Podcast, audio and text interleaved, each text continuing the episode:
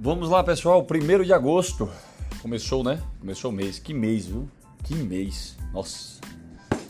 A expectativa para esse mês de agosto, para esse ano, rapaz, eu acredito. A gente tá, nós estamos aí surpresos, viu? Nós estamos aí surpresos. Não há muito otimismo no ar, mas também não há pessimismo, né? Não há muito otimismo no ar, mas também não há pessimismo.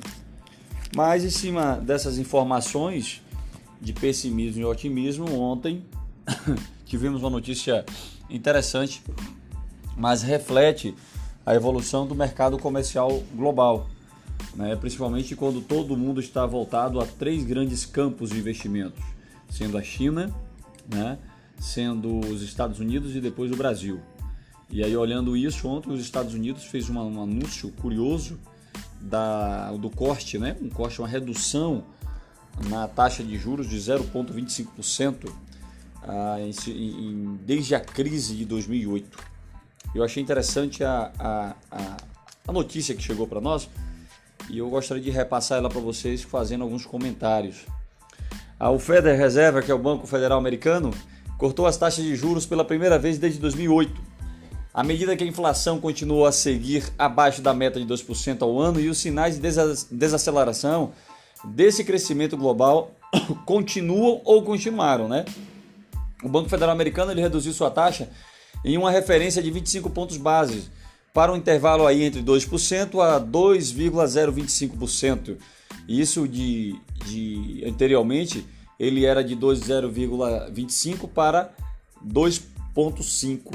Antigamente ele trabalhava muito em cima disso, 2.5, 2.025. Agora ele reduziu 0.25 definitivo, indo para estar tá trabalhando na taxa de 2.0 a 2.25. Isso dá economia, isso mostra que o país começou a ter uma recuperação e um crescimento próprio, independe dos capitais externos, e ele tendo a, uma, uma visão novamente de uma economia equilibrada, podendo ainda até o final do ano vir novas informações aí. E isso é fato, tá? E o corte da taxa foi totalmente especificado de acordo com o monitor de taxas de juros do FEDER ao, ao site investe.com. Embora alguns tenham mantido a esperança de um corte agressivo de até 50 pontos base, à medida que a inflação continue a ficar abaixo da meta anual do FEDER, eles entendem que isso aí tem que aumentar. Essa taxa de juros deveria ir, o corte dessa taxa de juros deveria ir de 0,25 para 50 para 0,5, né? Mas eu acredito que isso não aconteça até o final do ano. A medida recente das despesas básicas do consumo lá nos Estados Unidos, conhecido pela, pela sigla PCE, a medida preferencial uh, de inflação do Fed ficou em 1,7%, abaixo da meta de 2% do Banco Central americano.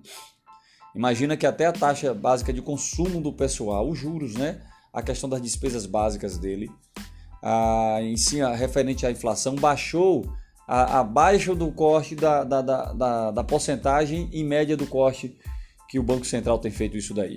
O presidente Donald Trump, um dia antes, havia pedido ao FED que fizesse um grande corte para compensar uma série de quatro subidas do ano passado.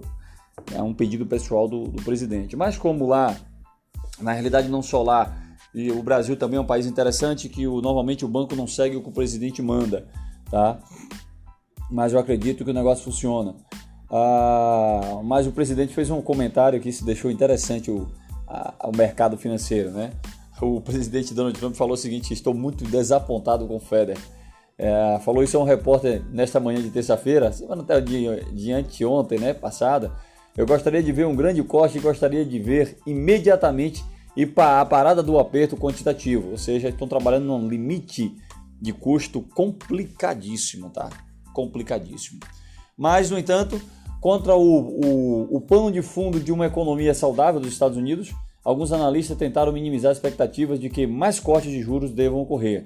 Com os mercados atualmente prevendo cerca de mais dois cortes até o final do ano, como já tinha falado, e pelo menos um no ano que vem, o Goldman Sachs disse que não acredita, ele não acredita que o atual ritmo de crescimento da inflação justifique o grau de flexibilização dos preços atualmente. Na última vez que houve uma redução de taxa de juros pelo FEDER, imagine aí, foi no dia 16 de dezembro de 2008. De lá para cá foi só aumento. Imagina a recuperação desse país. Em 10 anos, né? 11 anos. No auge da crise financeira e três meses após o colapso uh, do Lehman Brothers, que houve um banco, né, que houve que trouxe uma série de cortes de emergência nas taxas básicas de juros neste interim. A última vez que houve uma redução de taxa de juros pelo Feder, lá em dezembro, a, o Feder ele fez um, um ele é, capitulou para reduzir as taxas para 0% naquele dia. Mas ele estabeleceu uma meta de 0,025%, dizendo que condições econômicas fracas ah, provavelmente justificarão níveis excepcionalmente baixos da taxa de juros federais por algum tempo. As taxas estavam em 4,25% no final de 2007. O FEDER ficou até 16 de dezembro de 2015 sem realizar uma, uma subida de taxa. De lá para cá, o negócio veio, veio a mesma coisa por conta da, da crescente. Né? Você sai de, você sai de 4,25 para vir para 2,0 é algo absurdo, né? é algo realmente interessante no início das altas de juros até que o nível até o nível atual, que atraiu a ira do presidente, começou em 15 de março de 2017, quando os dirigentes do Fed esperaram que as condições econômicas evoluíssem de uma maneira que garantisse o aumento graduais da taxa de juros federais, coisa que não aconteceu. E aí, em cima disso daí, a galera começou a esperar uma, uma, uma resposta melhor do Banco Central. Trocando em miúdos, se a taxa de juros americana cai, interna, tá pessoal? Uma taxa de juro interna. Se essa taxa de juro interna cai, significa que externamente, aliás, internamente no país, ah, vai haver um maior consumo. O Brasil volta, os Estados Unidos volta a ter uma, uma melhoria no seu consumo interno e também uma melhoria no seu desenvolvimento econômico. Se a minha taxa de juros cai, eu tenho um aumento significativo no meu consumo interno. Então o país começa a produzir mais, gera mais empregos e o, a, moeda torna-se mais forte. Vale lembrar que essa medida do, dos Estados Unidos agora vem em uma hora meio suspeita, né? Ah, chegando a Libra, querendo se tornar a primeira moeda, uma moeda mais forte do que o próprio dólar, e aí os Estados Unidos já vem começando a dizer que a, a economia dele é sustentável para poder mostrar também uma linha de raciocínio junto à sua moeda. Ficamos por aqui, mais tarde tem mais novidades aí para vocês.